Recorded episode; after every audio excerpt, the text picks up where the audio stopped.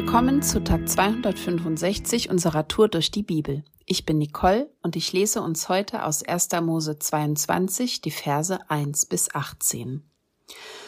Und es geschah nach diesen Dingen, da stellte Gott den Abraham auf die Probe. Und er sprach zu ihm, Abraham. Und er sagte, Hier bin ich.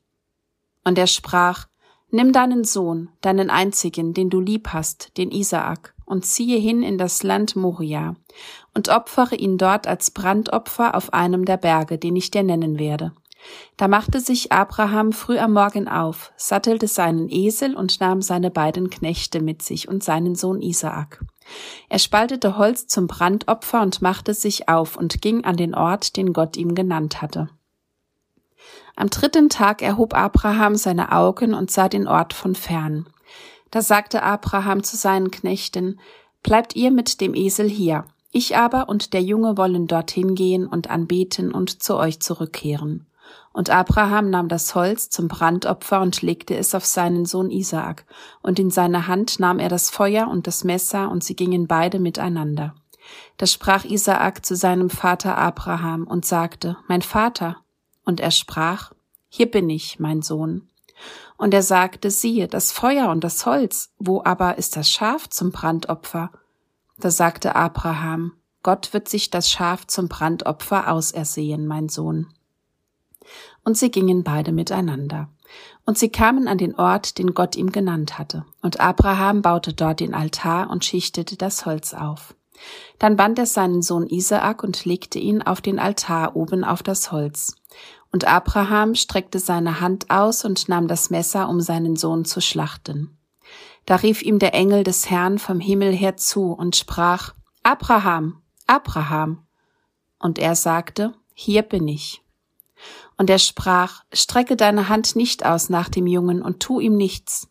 Denn nun habe ich erkannt, dass du Gott fürchtest, da du deinen Sohn, deinen einzigen, mir nicht vorenthalten hast. Und Abraham erhob seine Augen und sah. Und siehe, da war ein Widder hinten im Gestrüpp an seinen Hörnern festgehalten. Da ging Abraham hin, nahm den Widder und opferte ihn anstelle seines Sohnes als Brandopfer. Und Abraham gab diesem Ort den Namen, der Herr wird er sehen, von dem man heute noch sagt, auf dem Berg des Herrn wird er sehen.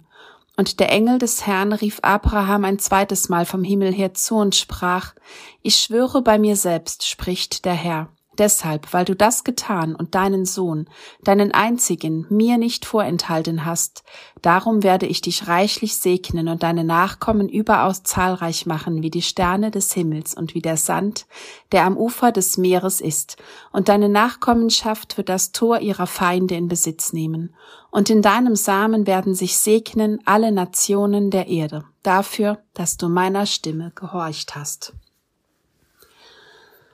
Abraham antwortet hier an drei Stellen. Zweimal Gott und seinem Engel und einmal Isaak. Hier bin ich. Und ich bin hier. Hier bin ich. Ich höre darin sein Vertrauen in Gott, seine Treue und seine bedingungslose Nachfolge, die Erfüllung seines Auftrages. Abraham steht seinen Mann.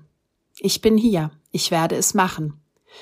Im Vergleich zu Adam und Eva, da musste Gott fragen, wo seid ihr? Denn sie hatten sich versteckt und geschämt. Sie haben nicht nach Gottes Willen gehandelt. Abraham versteckt sich nicht. Er ist treu und vertraut Gott, obwohl dieser von ihm fordert, seinen eigenen Sohn zu opfern. Gestern in einer Unterhaltung mit einer Freundin darüber sagte diese, was für ein Gott, wieso denn ausgerechnet seinen Sohn? Ja, wieso? Eine berechtigte Frage. Ich habe die Woche einen Film geschaut. Ein Pastor hat seinen Sohn durch einen Unfall verloren. Er hat fast den Glauben verloren und er war so wütend auf Gott, verständlicherweise. Seine Frau sagte zu ihm, Du weißt, es steht uns nicht zu, seine Wege in Frage zu stellen. Gott ist der Gott, der allmächtig ist, der gnädig, gütig und treu ist, der den Überblick hat und dem wir vertrauen können, dass er es gut machen wird wie es in Vers 14 heißt. Der Herr wird ersehen, was bedeutet, der Herr wird dafür sorgen. Er sorgt für uns. Er selbst hat seinen Sohn für uns geopfert und diesen den höchsten Preis bezahlt, um uns zu befreien. Und er wird das gute Werk, das er in uns begonnen hat, vollenden, wie es in Philippa 1, Vers 6 heißt. Frage dich doch heute, vertraust du Gott alles an? Wirklich alles? In dem Lied Oxygen gibt es die eine Stelle, in der wir singen I won't hold a thing back, you can have it all. Ich werde nichts zurückhalten, du kannst alles haben. Antwortest du heute, wenn Gott dich ruft, hier bin ich? Willst du heute deinen Mann, deine Frau stehen und Gottes Auftrag, den er heute für dich hat, erfüllen? Ich will es tun. Ich will ihm nichts vorenthalten. Und durch die Kraft Gottes gelingt mir und uns das auch. Er liebt dich und mich, und er segnet uns reichlich, so zahlreich wie der Sand, der am Ufer des Meeres ist. Heute ist ein guter Tag für einen guten Tag. Lass Gottes Wort in deinem Alltag praktisch werden.